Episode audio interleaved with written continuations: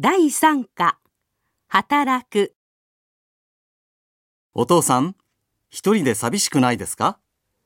九州は遠くてあまり帰れないから、毎日手紙を書けと言われたけれど、やっぱりちょっと無理です。でも、できるだけ書くようにします。ご飯の時はいつもみんなでお父さんのことを話しています。まだ会社で働いているかな？とか、もう家に帰ってこの番組見てるかな？とか、今晩もカレーを食べながらお父さんのことを話しているとき、お母さんは、お父さんがいない方が食事の用意が楽でいいなんて言っていました。もちろんこれは冗談で、本当はとても寂しがっているんです。電話が鳴ると、あら、お父さんかしら、とすごく嬉しそうな顔をするのでわかります。三重は、お父さんがこの前お土産に買ってきてくれた CD をとても喜んで聞いています。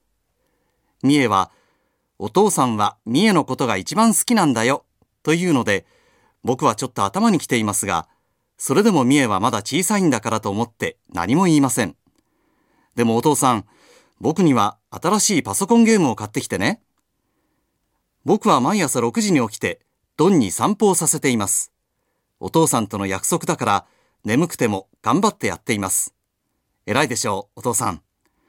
はじめはいつも散歩に連れて行ってくれた人と違うので、ドンは嫌がって一緒に行きたがらなかったけど、この頃は慣れてきたようです。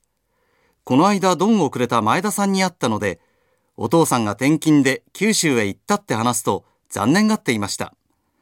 前田さんの野球チーム、また人が足りなくなったそうです。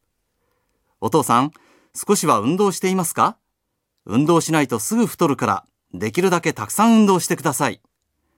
じゃあ、もう遅いからこれでやめます。おやすみなさい。